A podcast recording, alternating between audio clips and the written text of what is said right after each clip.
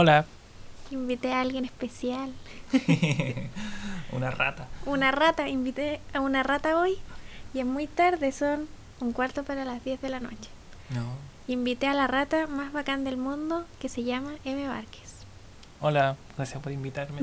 La verdad, yo siempre estoy en el podcast como que soy el tramoya de, Sí, es como eso de 31 minutos. Y escucha todo, todo el podcast como 500 veces y me ayuda a ponerle las canciones y que, que él hizo. Eso, gracias por la invitación. Eh, bueno, el Mati dibuja y anima, muy bacán. No así cumpleaños. ¿Cómo no cumpleaños? Cuando digo que soy animador siempre creen que animo cumpleaños. Ah, en realidad soy muy introvertido. Real, sí. Para animar un cumpleaños. Ni siquiera me gusta el mío. No se sabe ni un chiste, es real. bueno, si es que no saben, el Mati es mi novio y es muy bacán, por eso lo invité hoy, para que hablemos de cosas muy chistosas y no tanto. Y eso, ¿cómo dormiste anoche? Bien, pero las gatas me pisan la cara, así que me despiertan como cada media hora. Bueno, ¿se acuerdan que tenemos dos gatas? La Noriko y la Curry. Y la Curry eh, siempre le, le, pisa el cuello en la noche. Sí, como trata de asesinar. es asesina. Eso. Eh, Cuéntame, ¿por qué estoy aquí? Estás aquí porque... que cortado, ¿no? ya, pero esto lo podemos editar. Estás aquí porque eh, el otro día, en como en la sobremesa, estábamos conversando de una experiencia muy extraña que tuvo el Mati, el Matingli, eh, hace muchos años cuando era un puberto. y es como que tiene que ver con la muerte, con estar muerto. Y es muy cuática, así que lo invité para que eh, sepan a repetir la, la historia. A repetir la historia. Yo la he escuchado 500 veces, pero siempre me impresiona cada vez que la escucho. Y llegamos a la conclusión el otro día con toda la falina que Matingly había estado muerto por no sé cuántos segundos. Así que cuéntanos, Matingly. Bueno, ¿Qué, eso. ¿Qué, hacías cuando eras puberto con Eh, parches de vello y brazos, lar En mi vida largos? anterior. Mi vida anterior. Por cierto, soy disléxico, así que si digo palabras como enredadas, eh, perdónenme. No te disculpes. Aquí ya no nos disculpamos por cómo somos. La verdad, sí, también. Ya lo No sabía. más perdón en este podcast. Ah, sí, eso. Tengo dislexia, así que esa es mi primera, una aclaración. La segunda, no, no, la segunda aclaración. Eh, ¿Cómo era la pregunta? Se me olvidó.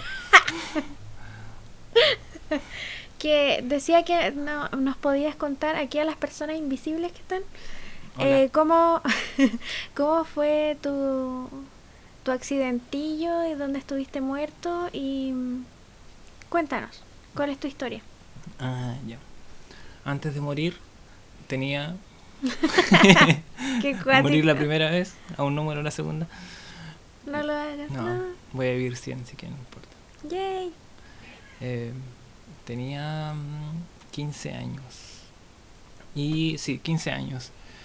Y mm, aparte de ser un, un niño muy introvertido, que solo veía documentales y leía cómics, Paréntesis, se acaba de mover algo y no sabemos qué se movió. y qué miedo. Cierra paréntesis. ah, eso. Eh, Bueno, 15 años, niño nerd. eh, pero mi única actividad como en el mundo exterior era andar en bicicletas, en los cerros. Y yo Eso- hacía... ¿Eso es como freestyle o Sí, no? yo hacía BMX, freestyle. ¿Tenía espalda de zorrón?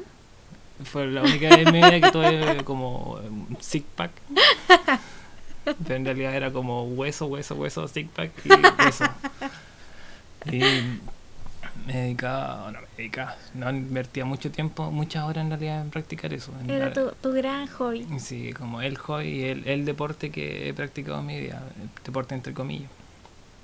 Em, y una vez, una de esas tantas salidas, como que fui otra vez a la, mm, al cerro con dos chicos que me invitaron esa vez a salir, que también andaban en bicicletas. Y yo iba bajando como una especie de cuesta muy pequeña en un cerrito y donde había como un corte alrededor de dos metros. Y cuando estoy cerca de ese corte de como dos metros, se me enredó la bicicleta y caí esos dos metros sobre una piedra con mi cabeza. Y... ¡Tarán! ¡pin! ¡Muerte! Pero no muerte. No, muerte. No, o sea, de ahí yo no sé. Pero cuéntalo ordenado, para que se entienda. Porque yo hasta hace como eh, dos días creía que había pasado una cosa que no... Después era un sueño, básicamente. Ah, no, no es un sueño, estaba muerto. no. Bienvenidos, el zombie, al podcast. Sí. Eh, ya caí sobre la roca. Y bueno, por lo que me contaron en realidad, como los otros niños que estaban conmigo, niños, bueno, si éramos niños, eh, como 14, 15 años. Puertos. Sí, sigue siendo un niño, como que no sabéis nada en realidad de la vida. Exacto. Eh, ahora que tengo. Eh, ya, la cosa es que, según lo que me contaron los niños después, los chicos, pubertos, adolescentes, que caí sobre la piedra y empecé a convulsionar y convulsioné y convulsioné. Y después estaba como ahí medio muerto. Y fueron a buscar una ambulancia. Y la ambulancia eh, llegó a buscarme al lugar pero mi cuerpo muy zombiemente se levantó y empezó a caminar. Y la ambulancia llegó al lugar donde yo estaba. A todo esto yo soy de un pueblo como montañés que se llama Lonquimay muy perdido es como vivir en Rusia. Rusia en Chile. Le falta sol. Y hay como. eh, este accidente fue con, en un estadio que hay en el lugar. Un estadio pequeño.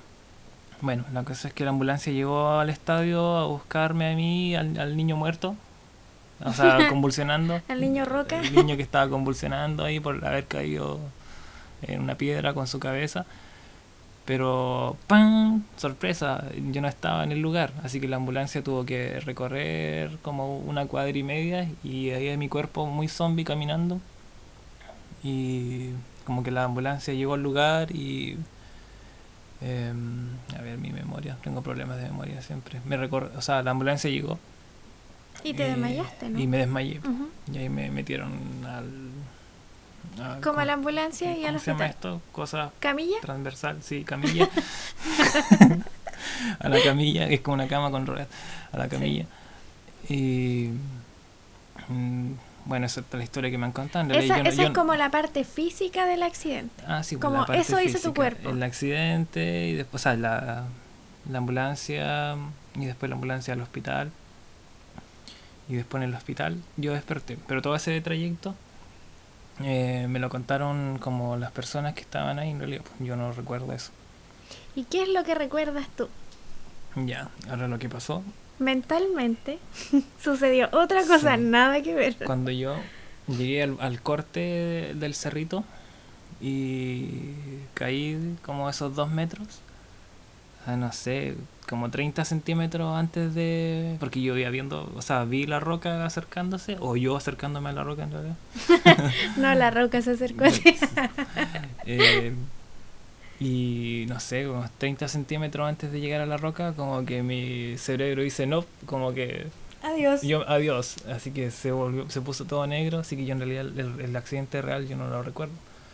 Y caí sobre la piedra, eh, pero en realidad, a ver, ¿qué es lo que estaban cantando? Ah, sí, yo caí, pero mi cabeza armó todo un cuento distinto a lo que estaba pasando en realidad, porque el yo real estaba convulsionando en el suelo Claro. pero mi cabeza eh, se separó y armó otra otra, Otra realidad. realidad, donde caí y en realidad como que en mi otra realidad yo me levanté y vi que no me había pasado nada y solo estaba cubierto de tierra me sacudí y estaba solo no había nadie más conmigo Pero así como nadie, nadie había- nadie en el pueblo. Como Sí, que no de hecho, porque ni una de hecho persona. me sacudí, me limpié la ropa y como que dije, oh, mejor me voy para mi casa. Y empecé a caminar. A todo esto está al otro lado del pueblo, que son como 10 cuadras en realidad, como que súper Ujú. chico, eh, para llegar, Ujú. llegar a mi casa. y, y todo el tramo yo nunca vi a nadie, el pueblo está súper desierto. Que igual como que no es de extrañar tampoco. No, o sea, para que porque- cachen Lonquimay, sobre todo en invierno, como que si salía a la calle, yo creo que veis con cuea 20 personas. Porque morís de frío, güey. 20 grados bajo cero. Entonces ya tampoco era tan raro que no hubiera nadie, pero nadie, nadie. No, como- pero eso fue en vacaciones de verano antes de entrar a Ah, ya. segundo medio. En no esa sé. fecha anda todo el pueblo afuera comiendo palomitas. Así que es raro que no haya nadie. Y ya la cosa es que iba caminando, lo que yo recuerdo, y no había nadie. Llegué a mi casa y no había nadie. Y me tiré en el sillón. Hasta que empecé, empezó a sonar un pito así como muy de película, como de- del, desde el fondo, así como tin. Y yo como que miraba así, oye, no. ¿qué es esto? ¿Por qué suena un pito así? Como en tu casa. Sí, como que en la casa, en el lugar, en todas partes. A veces cuando uno escucha un pito, que no sé, no sé qué puede ser. Ah, oye, yo una máquina. estoy muy obsesionada A con veces los los pitos. enchufes Siempre tienen- escucho pitos. A veces los enchufes, como los cargadores, en la noche suelen tienen un pito. Es horrible.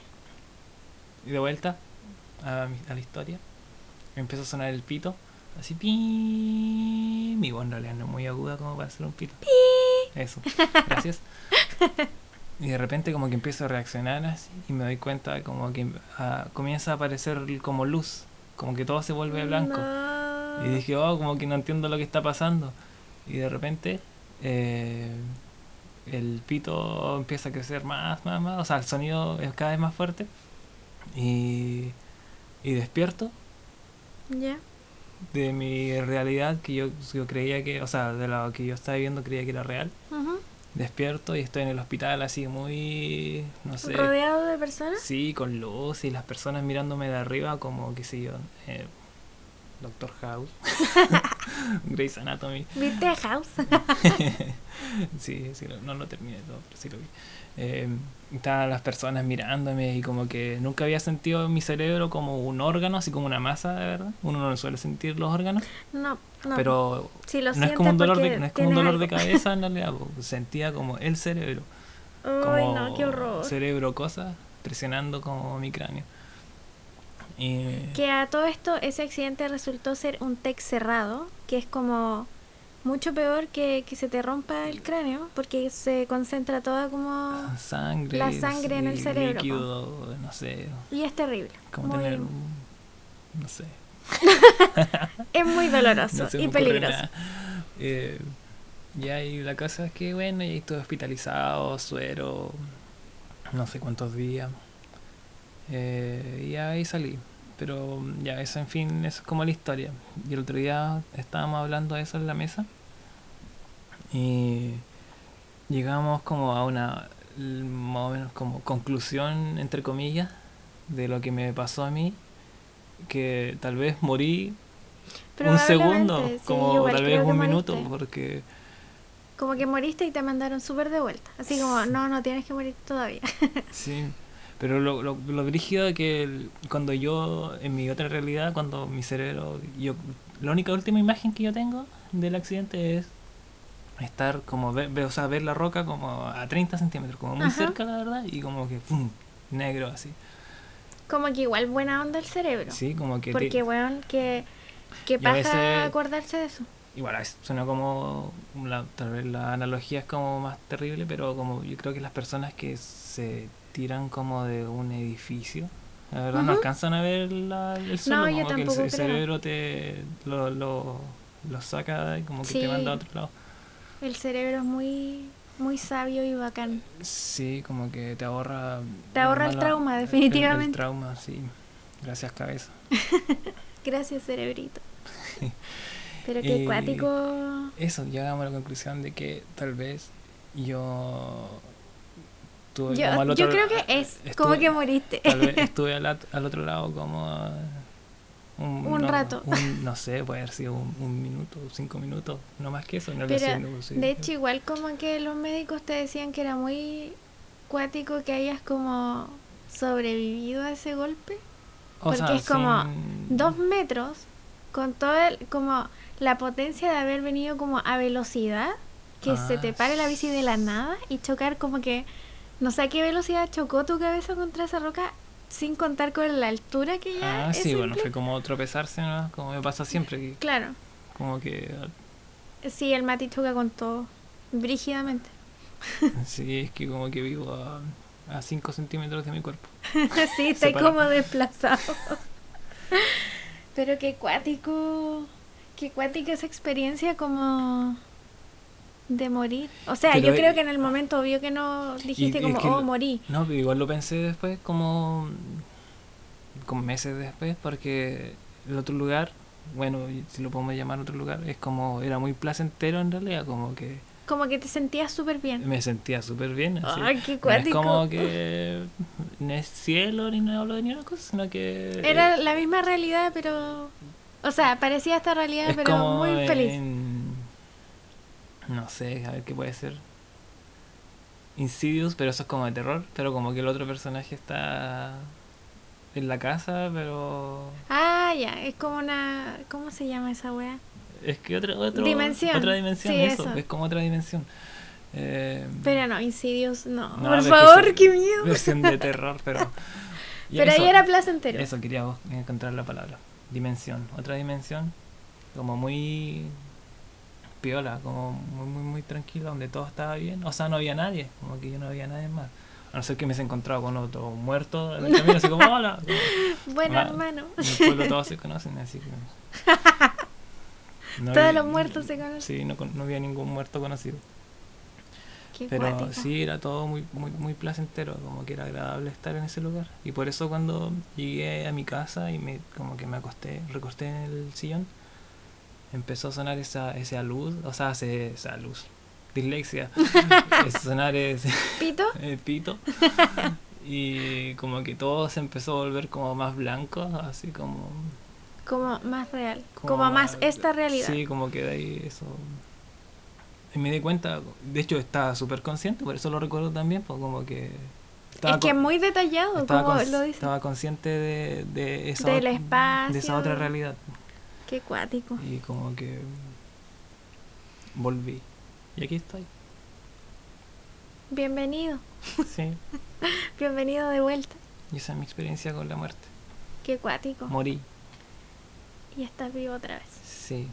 Te mandaron de vuelta. Yo, en mi caso, nunca he muerto. nunca he muerto. Pero me acordé. no ¿Ah? sé, eh, hay una película francesa que se llama Mártires. Es brigia, si la quieren ver. Igual es piante, de como que raptan a personas, creo que en este caso son como mujeres. Y igual es psicópata eso. Clásico. Eh, Siempre bueno, raptan sí, mujeres. Es como un guion fácil. Común. Sí, que como- lamentablemente es muy real. eh, pero la bueno la protagonista es una mujer la cosa es que eh, a esas mujeres o personas las torturan hasta el punto justo que porque es, como una sociedad secreta No, fuck, sí me acuerdo esa Eso, es película. una sociedad secreta que los locos quieren saber qué hay al otro lado entonces torturan personas hasta el punto de morir y justo el instante in- in- Instante. instante antes de morir como que Le preguntan qué wea. Sí, porque hay del otro lado. Oh, sí me acuerdo que vimos esa película. Era Parpico. Les acabo de contar Como- el final, pero en sí, realidad mi, mi Yo descripción creo fue que horrible. mejor no la vean. Mi descripción fue horrible, así que yo creo que sí pueden verla. si, si, Es una buena película. si tienen el cuero duro, pueden verla. Es que... el- Yo no la vería de nuevo ni cagando, no la recomiendo. Pero sí, sí igual es es que curioso como la historia. dura Sí, mucho, por eso quizás me da pesar la película. Como que claro, podrían haberse ahorrado en es eso. como una escena de 5 minutos, sino que tal vez Es como toda la película. 40 minutos de la película es- son como episodios así muy hardcore. Bueno, fin de, de la del otro lado. Fin del otro, del Upside Down. Eh, bueno, como decía delante, yo no he muerto, nunca. Yo creo que probablemente he estado cerca, pero nunca he sido Podría- consciente de aquello. Siempre, qué? siempre pienso cosas, perdón, que te interrumpa. Sí, mal. dale, dale. Es que es como un club, así como, hola, soy Matías y yo he muerto. como, como alcohólico anónimo, Dale, no pero sé, de está muerte. bien, está bien. Te, do- te doy permiso. Y ahora sí, continúa. Ah, sí, pensé que iba a decir No, algo. solo es como, es como que yo no he muerto ni nada. eso. sí, yo no he muerto. Este en el club de los muertos, yo no he muerto. Eh, pero sí eh, creo que he tenido experiencias. Eh, probablemente he estado cerca, pero nunca he sido consciente del. Nunca fui consciente del peligro al, al que estaba expuesta. Y me acuerdo que, bueno, el año 2012, una, una muy buena amiga murió en un accidente que probablemente cacharon ese accidente de un techo para Chile donde murieron cuatro voluntarios como camino a los álamos y fue muy terrible y todo. Ya, ahí iba una amiga mía, la Cona, y obvio, fue muy atroz y terrible. Em, pero mi experiencia como más cercana con la muerte tiene que ver con ella precisamente, pero no con el accidente en el que ella falleció, sino que después, yo a los, yo creo que como a los seis meses después de que ella falleció, me fui a mochilear. Eh, como yo creo que en la peor, en la peor condición del mundo, porque estaba como súper mal acompañada, como cero preocupándome por mi trasero ni nada, así como que iba muy a la vida. Y, y fui a mochilear muy lejos, pues como a Bolivia. Y es como, weón, brígido Bolivia. es cuático porque en realidad igual el ambiente es súper... Está súper como cargado de cultura igual y es muy bacán. Pero igual es un ambiente súper hostil. Como comparado con... O sea, es que en Chile igual hay ambientes hostiles, pero como que allá, al menos a mí me parece mucho más notorio ir como de, de turista. sí, yo quiero un turista. Entonces, claro, en varias ocasiones estuve muy expuesta a que me pasaran muchas weas como muy cuáticas. Eh, y un momento cuando ya estaba como finalizando el viaje, eh, estaba como durmiendo, justo como que después de todo lo que, todo lo hostil que fue un poco el viaje, igual conocí partes bonitas y todo, eh, justo estaba en una parte que me sentía como muy tranquila y como que por fin había descansado en una cama como decente, ¿cachai? Como que pude descansar mi columna. En ese tiempo llevaba una mochila con yo creo que como 14 kilos de weas que ya no me acuerdo quién era. Probablemente eran como comida y ropa. Calcetines. Calcetines, obvio. Como los clásicos bototos y esas weas. Y me acuerdo que estaba durmiendo, pero era como...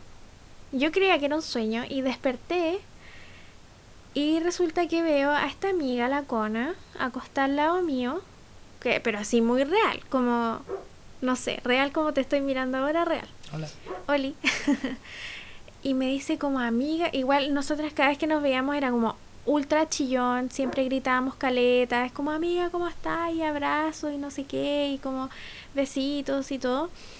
Y claro, cuando despierto, yo como que cero cachando, cero cachando nada, como que, onda, en ese instante ni siquiera se me pasó por la cabeza que ella como que no estaba en esta dimensión, nunca más. Y fue muy extraño porque la veo y fue como, weona, ¿cómo estás? Y así como, como amiga. Eh, y me pregunta cómo estoy yo bien, estoy viajando, como que estoy súper ok, como que en verdad cero consciente de que eh, probablemente estuve a punto de morir 500 veces en ese viaje horriblemente. Y yo, no, bien, estoy como aquí viajando, qué sé yo, ¿y tú cómo estás? Y cuando, yo recuerdo cuando pregunté como, ¿el tú cómo estás? Ahí me pegué como el alcachofazo de así como, weona, weona, así como que ya no está aquí, ¿cachai? y ahí me empecé como a, quedar más callada y empecé a escucharla, po. Y ella me decía como, amiga, ¿sabes que conozco un lugar a toda raja? Así como, ¿por qué no vamos, vamos para allá? Como acompáñame. Y yo como, what the fuck. Así, como me estáis diciendo que me vaya contigo. Y fue muy raro. Es un buen lugar. Es un buen lugar. bueno, me lo estaba vendiendo excelente. Lo confirmo. y me decía como amiga, es bacán, como que vamos a poder estar juntos y vamos a poder huevear y no sé qué. Y yo como, chucha, y ahí como que me empezó a entrar como la angustia y la pena porque yo decía como loco, amiga, está ahí como súper, súper al otro lado, ¿cachai? Y obviamente no le dije eso, pero lo estaba pensando en el minuto en que yo ella me hablaba y yo le empecé a decir que no podía, que no podía ir con ella porque tenía que volver a la casa con el papá, con mi papá, con el papino. Eh, y que si yo no volvía a la casa, iba a estar, mi papá iba a estar súper triste. Entonces me decía, pucha amiga, y me insistió caleta, así caleta. Yo creo que estuvimos conversando 10 minutos, como que mi sueño fue súper largo, yo creo que son como 10 minutos, aunque en el cerebro como que no hay tiempo. Un segundo un segundo. y me insistió mucho y yo le decía, pucha amiga, perdón, lo siento, como que ahora no, ahora no puedo, pues, ¿cachai? Y después fue como ya, bueno, filo, como que será en otra oportunidad, prácticamente. Y como que eh, yo creía que estaba despierta, pero obviamente después ya, obvio, obvio que no estaba despierta. Y después me desperté de verdad. y fue muy chocante, la verdad. Como que obvio que desperté súper llorando pero un buen cierre. Sí, fue un buen cierre. Como que podría haber sido peor. Porque en realidad como que... O sea, no hablo de como un sueño de susto, sino que la conversación... Ah, no, no, fue súper relajado. Porque es que yo creo que igual es distinto cuando tú soñáis con alguien que de verdad como que... No sé, pues la gente cuando es vieja, como que uno sabe que eventualmente la gente anciana como que muere. Entonces como que tení tiempo va a ser el proceso de que esa persona no va a estar en algún momento, pero con ella fue distinto, porque fue de la nada y la cona era súper joven, entonces como que jamás uno se espera que desaparezca como un amigo de la faz de la tierra. Entonces igual eh, yo siento que ese sueño fue como... Y fue el segundo que tuve con ella, porque el primero fue muy cuático y que yo creo que no lo voy a contar, porque es muy satánico, pero pero el, el segundo fue el que me dio como el cierre mental a la situación, como a la situación, ¿cachai? Como que me dio a entender, sí, fue como un cierre al duelo, eh, no completamente, pero fue como que ya ahí me quedé como en paz, como de que estaba tranquila, de alguna forma. Entonces dije, ya, si ya está tranquila. Y yo en un momento me pasé el rollo y como dije, ya, quizás se siente un poco sola, quizás por eso me vino a ver y como Igual, yo después de ese sueño, como que quedé así súper. What the fuck. Porque fue como. Casi que es como un llamado, así como vente conmigo. Yo sentí que como que ella me estaba diciendo que. Así como, onda amiga, vamos para el otro lado juntas. y que como mencionaba en varias ocasiones, como que eso podría haber sido muy posible en varias ocasiones de ese viaje. Y claro, después de ese, de ese sueño, eh, yo estaba como full pensando, tengo que llegar a mi casa. Como sana y salva, tengo que llegar a mi casa. Porque como que todo el viaje estaba como muy enfocada en estupideces prácticamente, como sufriendo por mierdas inútiles. y, y después es como que dije ya, como que acá hay una wea más más grande que esta situación, esta shitty situación. Y como que tengo que lograr llegar a mi casa como entera, ¿cachai? Muy bien. Entonces, desde ahí, yo lo tomé como después, como quizá un aviso, como, como, weona, cuídate. Sí, fue como, weona, cuídate. Fue como eso y claro, después como que el resto del viaje fue súper como... Para mí personalmente, porque en realidad como que no tenía como la oportunidad de como expresarlo eso. Entonces fue como que internamente eh, se convirtió como en una misión, como volver a mi casa, ¿cachai? Como ya cero exponerse a nada, como que... Mm, tampoco es que fuera miedosa en, en el viaje porque sabía que como método de sobrevivencia prácticamente tenía que lucir como una persona como fuerte, como que no podía como a pesar de que las otras personas como que pensaran de mí que yo era así como una huila súper débil, como que yo eh, frente a esa situación yo creía que tenía que lucir más fuerte mentalmente y como no llorar y no sufrir y no nada. Entonces igual era era acuático, yo no sé, probable, yo no me acuerdo hasta ahora, pero probablemente después de que llegué de ese viaje me resfrié, no sé. Alguna weá tiene que haber pasado ahí porque fue como emocionalmente muy tensional. Y, y claro, y como mi experiencia con, con la muerte ha sido en, ese aspecto, como de como de cuídate. Así como pon atención a lo que estáis haciendo, como no, no hagáis wea. Así. No, ah, mira, no advirtió nada.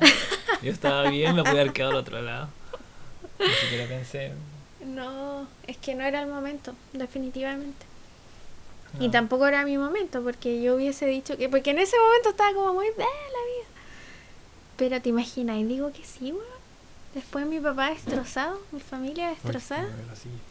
O sea, yo la moví. No hay nada aquí. Eh, y eso, como que, que cuático. Me da, me da una cosita en la espalda. En realidad yo con la muerte como que igual tengo rollos, honestamente. Como que... ¿Cómo que rollo? Yo no sé en realidad mucho. O sea, Lo Como superé que- cuando morí. Te falta morir weona, te falta morir. Sí.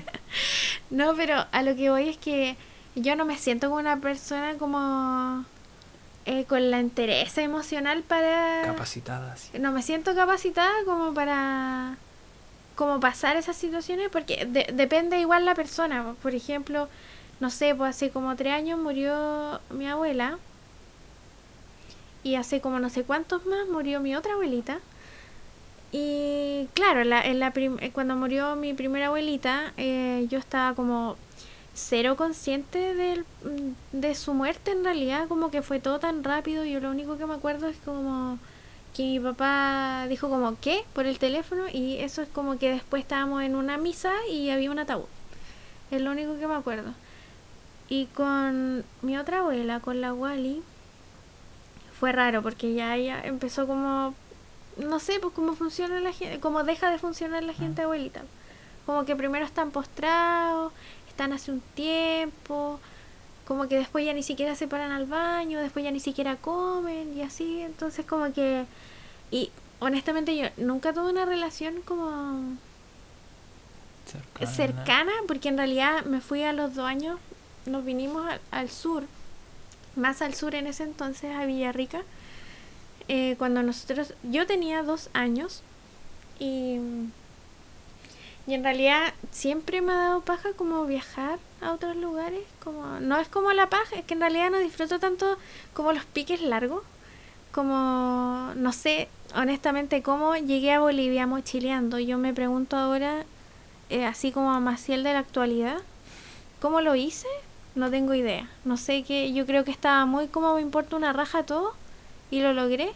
Y como que quizá haría un viaje consciente, pero no a Bolivia, definitivamente. no iría de nuevo. A pesar de que tiene lugares muy bonitos y si quieren ir, vayan, pero yo no volvería ni cagando. Em, iría como a una parte nomás, que es como el lago Titicaca, que el agua es muy espesa, parece una babita. como que siempre digo eso, que me impacta mucho el agua porque está muy a la mierda de alto. Ah, sí, pero es que. Obvio que los lugares culturalmente son. Son bacanes, son son bacanes, pues, el, pro- problema es el mundo moderno que corrompe Y la política. la política. La, la política asno que hay como en todo en el cono sur prácticamente. Eh, y Todo yo el mundo, nomás. Si Sí, en todo el mundo, en todo el mundo. Se me olvidó lo que estaba hablando. Eh, Ah, ya, porque mi experiencia con la con mi segunda abuela fue distinto, pero cuando ella murió, como que yo sentí que igual tenía que porque en realidad no tuve chance de nunca es que una pelea con ella, pero tampoco fue que eh, pude como decirle como abuela, te quiero, no sé qué, porque yo recuerdo que la última vez que fui a su casa, ella estaba durmiendo, yo la vi durmiendo en su camita. Entonces, como dormía súper poco porque le dolía muchas cosas, yo la dejé dormir nomás, po. Y fue como como que de alguna forma sentí que esa iba a ser la última vez que yo veía a mi abuela como viva, ¿cachai? Y después como que estaba en un cuando falleció yo estaba como muy como muy amarga de la muerte, como me acuerdo que lo vi como muy racional y estúpido en ese momento, que ¿Cómo? dije dije como oh, murió alguien de mi familia, como como va a haber una situación familiar como de que todos se van a juntar y como que no me agrada.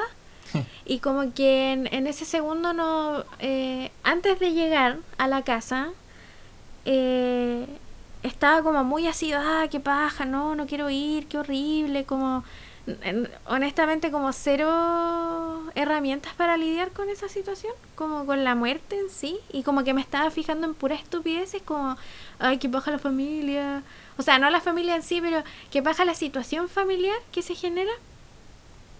Porque claro, hay, hay mucha gente que, que tampoco sabe, como yo en ese, en ese momento, que todos lidiamos de, de formas distintas con el dolor de la muerte de alguien entonces igual en ese, en ese momento me sentía muy negativa al, a la reacción emocional que tenían las otras personas de, de la muerte de la abuela, ¿vos cachai?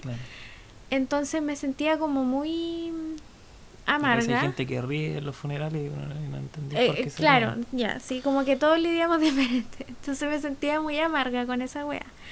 Pero cuando yo después vi, entré a ver su, su cuerpito, a todo esto como que se veía como muy tranquila. No, no, es raro decir cómo se veía un muerto tranquilo, pero se veía muy, eh, muy en paz su cara. Es raro decir eso, pero yo creo que además que todos han sentido que han visto algún muerto en paz. y la weá es que en ese segundo, como que tuve la necesidad brígida de como eh, a pesar de no haber tenido una relación tan cercana en toda mi vida, que yo sé que mi abuela me amaba caleta y yo igual la amaba, pero nunca fue como así, como, ay abuela, como esa abuela que es como que te cocina la hueá que querí, como que en realidad yo nunca tuve eso, pues estaba muy lejos. Y cuando vi su cuerpo fue como que tuve una necesidad brígida de como eh, ayudar como a sacarla de su habitación, ¿cachai? Y hacer todo como el el hueveo de meter al ataúd y esas cosas, que yo, insisto, cero herramientas para lidiar con la muerte. Es un rito eso. Eh, claro, y yo nunca había hecho eso, y en ese momento dije como ya Maciel, como que onda, se lo debía a tu abuela, así. Y lo hice, y fue muy... Y estaba muy tranquila, como que yo siento que... Eh, no sé si podré lograr eso de nuevo, como que dudo mucho de mí misma en esos casos no sé lidiar con la muerte para nada. Como que ni siquiera de los animales. Como que es raro. Eh, y en ese momento estaba muy paz. Muy paz y muy... No sé cómo lo hice. Me pasa que de chico como que tuve experiencias como con... Creo que de, cuando yo era muy pequeño murió como... O sea, murieron familiares y tuve que ir a funerales, pero uno, cuando el chico no entiende mucho, uno está jugando nomás y como que hay comida. Sí, es como, what the fuck, qué wea la muerte, como... pero como crecí en un pueblo un poco extraño, eh, un lugar como medio abandonado, un pueblo súper abandonado, eh, habían, siempre hay gente como media psycho y cosas así, entonces me tocó encontrarme mucho con animales como muertos, perros en particular como que de personas que mataban perros y de forma súper como sádica en realidad. Y como yo era un niño que no tenía amigos en realidad, no tuve amigos hasta cuando estaba en octavo. En octavo año tuve mi primer amigo. Víctor Pardo, si escuchas esto alguna vez, te queremos mucho. Entonces, siempre estuve como solo y salía a andar por los cerros. Como que no existía esa preocupación, bueno, antes no existía esa preocupación como de que los niños no pueden, tienen que estar como en el patio o en la calle, en el pasaje. Como que puede ir al cerro y está ok. Sí, está bien, pues no hay esas preocupaciones de ciudad ni, ni una cosa, como que tiene libertad de salir donde sea. Y claro, me, en ocasiones me encontré con animales, perros particularmente, que como que estaban muertos y que alguien había, obvio lo había hecho, que era bastante evidente. Y, pero como no me asustaba, como que incluso les ponía como regalos o como cosas, piedritas. Como un ritual de adiós para los animales. Sí, porque obvio que... Obvio que murió horrible. Sí, me, me, hacía... O sea, recuerdo que muy pequeño me hacía pensar como eso de, como de, de, morir, como de la muerte un poco. Entonces, al ver esos como animales, como seres como como abatidos por Muerto. el, un humano sí, estúpido. no, no, pero aparte de eso, como era muy pequeño yo, pues recuerdo haberlos visto, entonces como que eh, de alguna forma eso me hizo entender como, no sé, cosas de la muerte que cuando han muerto familiares como que no sé si eh, me siento tan como triste, no sé, yo a veces pienso que no me siento muy triste, no sé si está bien como no estar tan triste, como Pero que veces lo siento súper como que era. Es que depende, depende, porque si como que igual de alguna forma, aunque no sé, pues ya esos animalitos, caput animalitos, Sí. igual entendiste que hay un término de Sí, lo físico, supongo, básicamente. Supongo que lo habré pensado, no sé, era un niño. Quizá ahora con estas palabras suena como más Tendría racional. como muy, muy, muy, muy Pero muy es que chico. los niños igual son cuáticos, como que mm, igual los niños y niñas tienen eh, como una sensibilidad súper especial y como que hay niños como muy particulares como tú en este caso que pueden como que pudieron como comprender de alguna forma como el término de lo físico. o sea, no sé si con ese nivel de complejidad como No, la po- explicación, ¿no? Pero... Por eso digo que ahora con estas palabras suena así, Ah, pero sí. los niños solo lo sienten nomás. O sea, si ahora lo, lo pienso como con mi cabeza de, de ahora de adulto, es- sí, es eso. Básicamente es eso. Entonces cuando murieron como tíos, primos, abuelos, abuelas, sí, abuelos también, como que em, entendí que era como eh, se, termin- se terminó como para ellos, nomás como el- su ciclo, su estadía, nomás fue como que se acabó el tiempo, que el tiempo no existe. Sí, es cuático. Pero es que igual son, son distintas formas de... Sí, entonces no me, no me sentía tan mal, la verdad, como que yo veía su como cuerpo en los ataúdes y, y los miraba nomás y como que no sé si me sentía como así abatido como por una emoción Pero es gente- que, es que depende de la persona. y a pesar que yo súper súper cercano no sé a mi abuela materna por ejemplo que era muy muy muy cercana así como que igual estuve súper triste además por la situación porque Claro. eh, no sé, pues yo le dije, eh, ella estaba hospitalizada, le dije, no, como que no te quiero ir a ver al hospital, te voy a ver cuando volváis a la casa y como que nunca más volvió, como que murió en el Claro. hospital y, Y no la y vi. la vi cuando ya estaba muerta, ¿no? Entonces igual me dio pena, pero entendí un poco como que... Pero claro, es que igual... Igual yo siento que como no- que la vi y listo, y dije, ya, bueno, chao viejita, no como... Claro. Pero igual siento que eres como... Era un niño como no tan... Definitivamente no normal, po. Como que... No sé. Igual tenía la capacidad de pensar en esas cosas. Pues otro Ah, niño, sí. un niño de ahora como que es súper difícil que... Es que más súper introvertido, bueno, sigo siendo muy introvertido, como que ahora hablo. Ahora, desde los 25 años que comencé a hablar. Antes no hablaba. Eh, sí, eso. No sé qué más decir. La muerte es cuática. Eh, pero igual... eh, Yo entiendo que es como un paso. Sí, Como que racionalmente yo puedo entender eso. Y sé como que ya el cuerpo llega hasta cierto punto y el al- según yo el alma como que trasciende y no sé, pues quizás reencarnáis en otra sí. en Ni otro siquiera cuerpo. como que lo pienso como... No me, o sea, es real, o sea, sí, pero nunca he pensado esas cosas. Como lo pensaba como la muerte, como... Ni siquiera sí. pensaba en el alma, la verdad. Es que además, En ese crecí- segundo no, pues. No, porque además como adolescente No también sé. era como hiperateo y anarquista. Anarquista, no sé. Como- Nihilista. no me importaba nada. Como eh, la vida es una mierda y vamos a morir. Eh, no, nunca pensé en eso del alma. Cosas Yo siempre he estado como, yo sé, el alma, el concepto de alma siempre ha estado como incorporado en mi cabeza, como por mi papá, que mi papá es como, no sé, no sé si definirlo como budista, Podría pero ser. sí es como, tiene tendencias budistas totalmente. Entonces como que siempre ha existido ese, es el concepto del alma y que el alma trasciende y que el cuerpo es como una wea que hay que cuidar mientras uno lo usa. Eh, y después como que pasáis a otro, otra dimensión nomás. Yo por eso digo, racionalmente yo entiendo perfecto esa weá, entiendo cómo funciona, pero como que Ah, emocionalmente yo siento que es como que no, no sé si... No sé, no, no sé si sabría cómo lidiar con eso. Yo creo que igual en esas situaciones uno está como en modo avión nomás. po.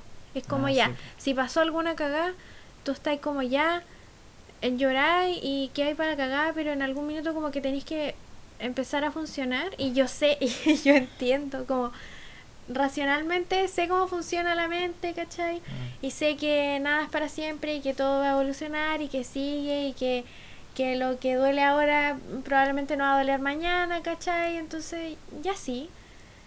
Pero claro, en mi ser interior como Maciel soy como hiper emocional, como no tan sociable, hiper emocional y claro, pues, tengo como que repetirme, no es que piense en la muerte todo el tiempo ni cagando, pero cuando tengo como esas situaciones como de no sé, pues me veo enfrentada como a un estrés o pasa algo o alguien que amo mucho se enferma, como que obviamente no es que piense en la muerte al tiro, pero igual tengo esa preocupación como de, oh, alguien que amo mucho está enfermo, ¿cachai? Entonces como que me preocupo. Bien.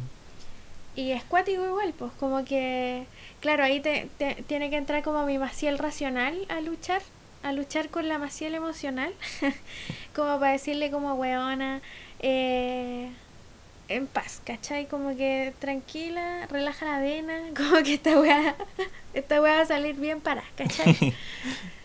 Eh, Yo no, no sé si pienso tanto en la muerte, pero, o sea, pienso desde otra. Desde la otra vereda un poco. Como desde. de como soy. No, no, no. Desde otra. a un poco a lo que me dedico. que, soy dibujante. Y, y suelo dibujar cosas que tienen. No como macabra y gente que dibuja como zombie y cosas así. Yo no dibujo esas cosas. Como que siempre dibujo gente extraña o cosas raras. Pero eh, o cuando dibujo, hago cómics, como que suelen haber como cosas así. Como, dimensiones como muertos. y muertes, sí. Entonces creo que ahí en esas cosas pienso la muerte, como las Es como una- posibilidades de la muerte. Eso, es como una forma distinta de ver la muerte. Sí. Es como el, más que la muerte, es como el cambio de dimensión, según yo. Que igual es como que si lo pensáis es como muerte, pero no como tal. Em, Qué cuática la muerte. Estoy Sí. como Pero- pensando en la muerte. no, pero yo no lo no, pienso no mucho. quiero morir. Yo tampoco. Voy a Pero vivir igual- 100. Pero igual es un tema, que cuático como, no sé, el otro día me fue a hacer un examen, dos exámenes, y uno era como intolerancias alimentarias y otro de vitaminas y minerales. Y al mismo tiempo como que empecé a hacer un, un curso de naturopatía, que es como, la naturopatía es como la ciencia que usa como los medios de la naturaleza para mantener la salud, básicamente, ¿ya? O curar alguna enfermedad. Y justo empecé el curso y me fui a hacer el test y como que no sé si alguien vio mis historias, pero tengo como el potasio y el hierro en el piso prácticamente y me puse a leer como en mi curso de naturopatía sobre la regeneración celular y como lo necesario que es tomar agua y comer bien y todas esas cosas y es como fuck, como que abusamos caleta del cuerpo y como No, que en realidad sí. es cuático porque la vida, eh, la vida en general moderna, como que igual, igual como que fuck el cuerpo, ¿cachai? Sí. Porque en realidad, o sea, hay Pero- gente y gente, Sí, obviamente. pero en general no, lo- incluso da lo mismo si eres como vegetariano o vegano, igual como que tampoco el- nunca lo No, o sea- general personas no lo hacen tan- Yo, vegetariano hace muchos años, eh,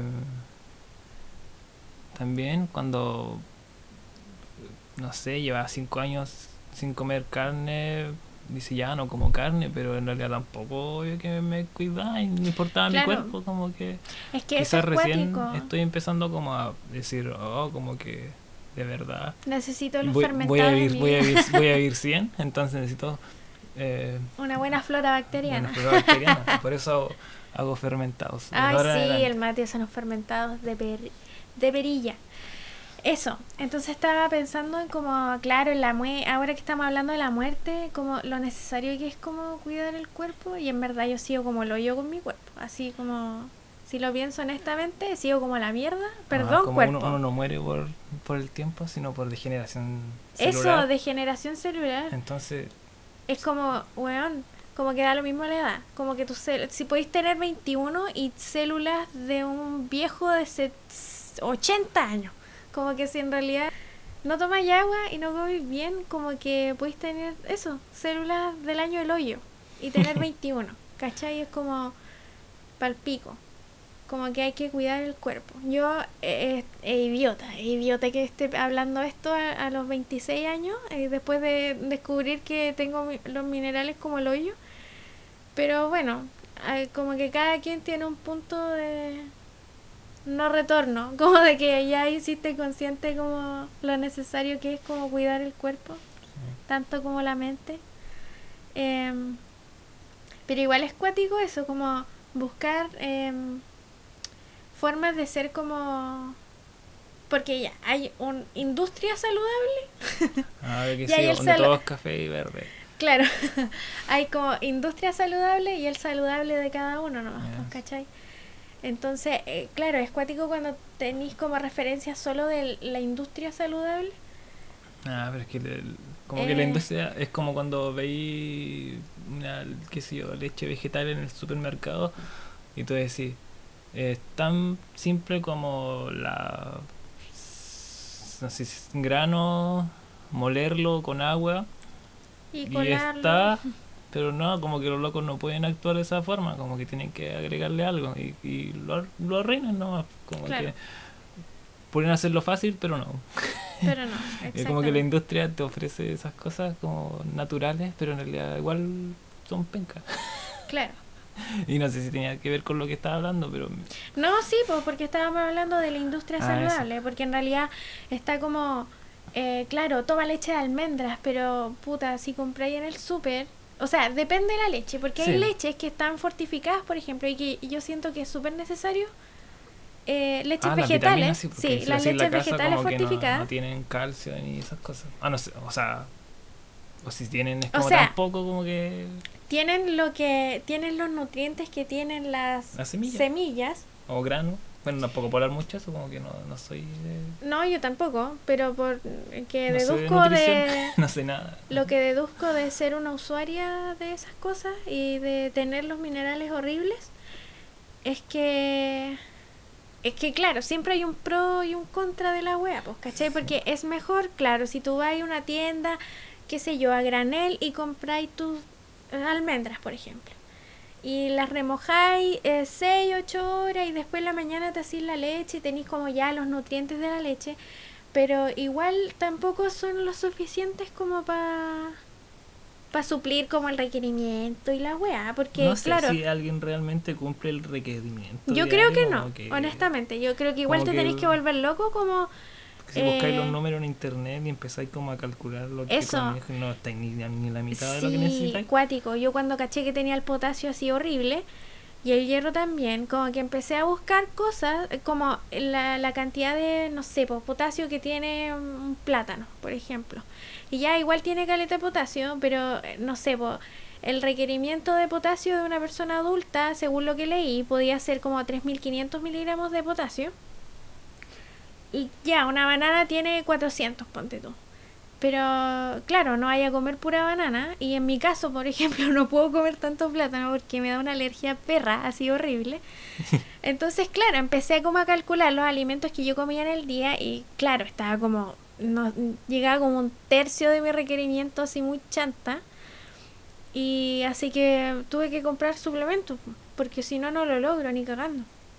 Entonces igual es como un cambio eh, cuático como de mente y de cuerpo, porque básicamente igual tenéis que estudiar como, no sé, yo ahora que estoy estudiando naturopatía como que estoy haciendo más consciente de lo necesario que es como pensar en esas cosas, Mm. ponte tú, Yo antes de por- los 30. Y yo aprendo por osmosis, como Y claro, que, y el mate, sí, y el mate aprende por osmosis la wea, y yo aprendo por osmosis los fermentados que hace Matingly y lo importante que son para la flora bacteriana. Eh, y según lo que he estado leyendo, cabros, cabras, cuiden el intestino, weón. El intestino es como el primer órgano, como que es el primer órgano depurativo y el que hace como la mayor depuración de todo el cuerpo entero.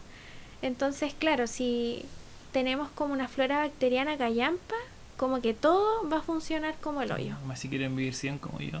Claro, y si quieren vivir 100, coman fermentados.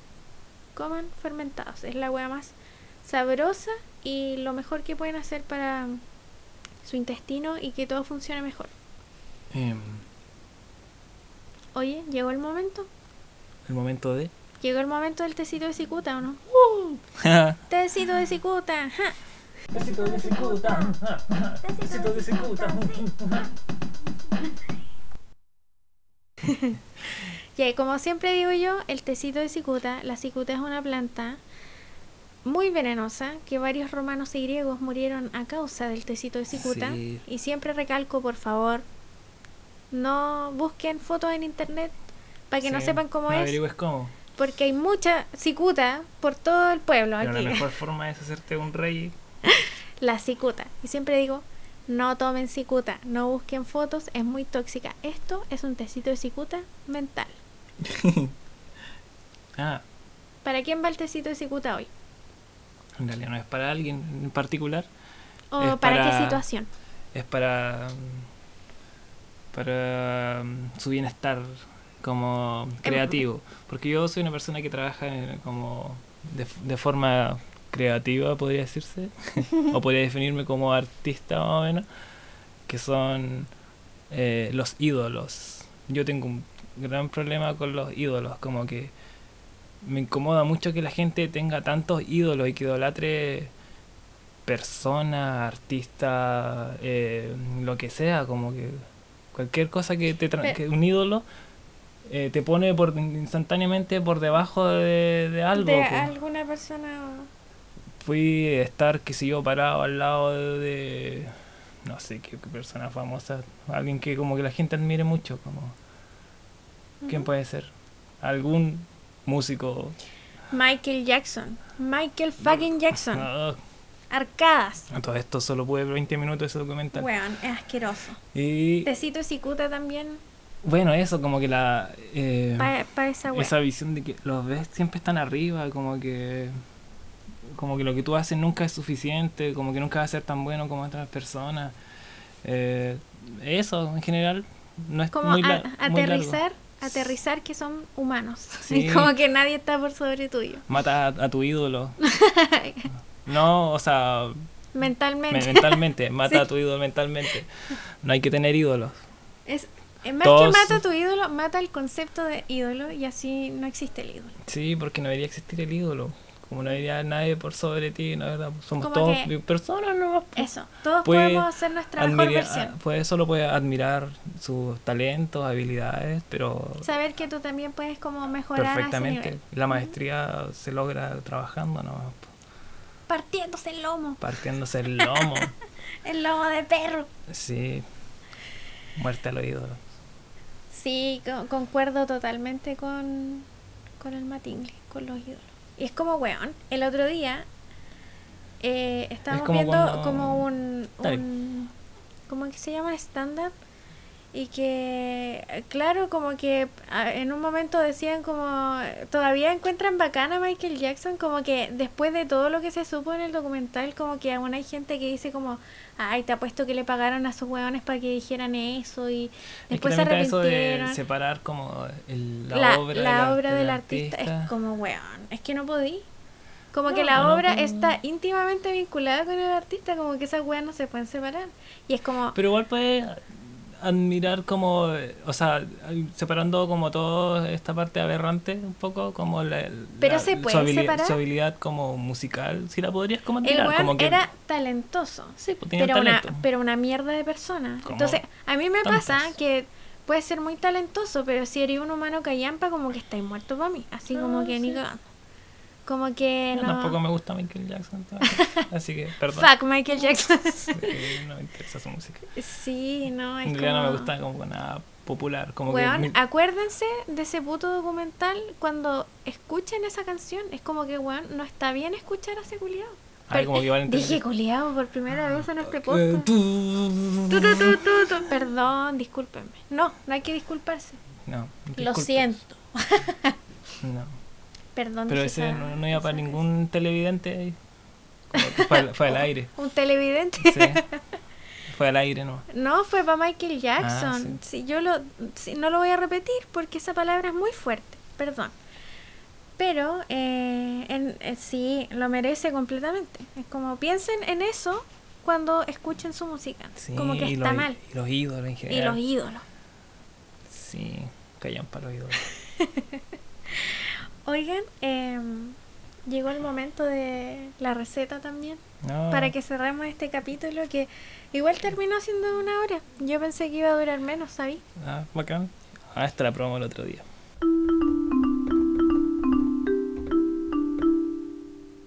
El otro día hice esta receta que vi en un Instagram como de no sé qué país, pero estaba en inglés. y Así la hice. La, ¿Ah? la traduzco, dice. Sí, la traduzco como que a, a mi lenguaje rata. Em, y estos son como micro alfajores de banana con mantequilla de maní envueltos en chocolate. Mm, mm. ¿Estaban buenos o estaban malos? Estaban súper ricos. ¿Estaban súper buenos? Pero salieron un poco así. Sí, hice poco, porque obvio, si uno prueba cosas y si queda malo, mejor así no, poco. pero po. es que esos Y si te queda bueno, lo puedes repetir. Esos ingredientes no pueden quedar malos. No, sí. De hecho, igual me condoría un momento. Ya, vamos a hablar de esta receta. Tienen que, si quieren más cantidad, hagan lo que quieran. Como que yo hice dos plátanos chicos y los corté en rodajitas. Y, eh, y cada rodajita tenía una pareja para hacer como esta especie de alfajor, hamburguesa, de fruta. y a un, a, una, a un disco de banana le eché un poquito de mantequilla de maní, que en este caso era mantequilla de maní de Abuelo Tineo, que es de la, de la Ale y Mario. La Ale es la invitada del podcast pasado, con la que hablamos, ese, ese parto de pensamiento crítico que fue muy hermoso y espero hayan escuchado. Eh, y la mantequilla de maní es súper a toda raja bacán. Y si viven en La Serena, por favor, encárguenles sus mantequillas vegetales porque son muy bacanes. Y yo tengo la suerte de que me enviaron porque son hermosos y los amo demasiado. Entonces, resumiendo, corté la banana y le puse una bolita de mantequilla de maní y después le puse la otra tapa de banana encima, ¿ya?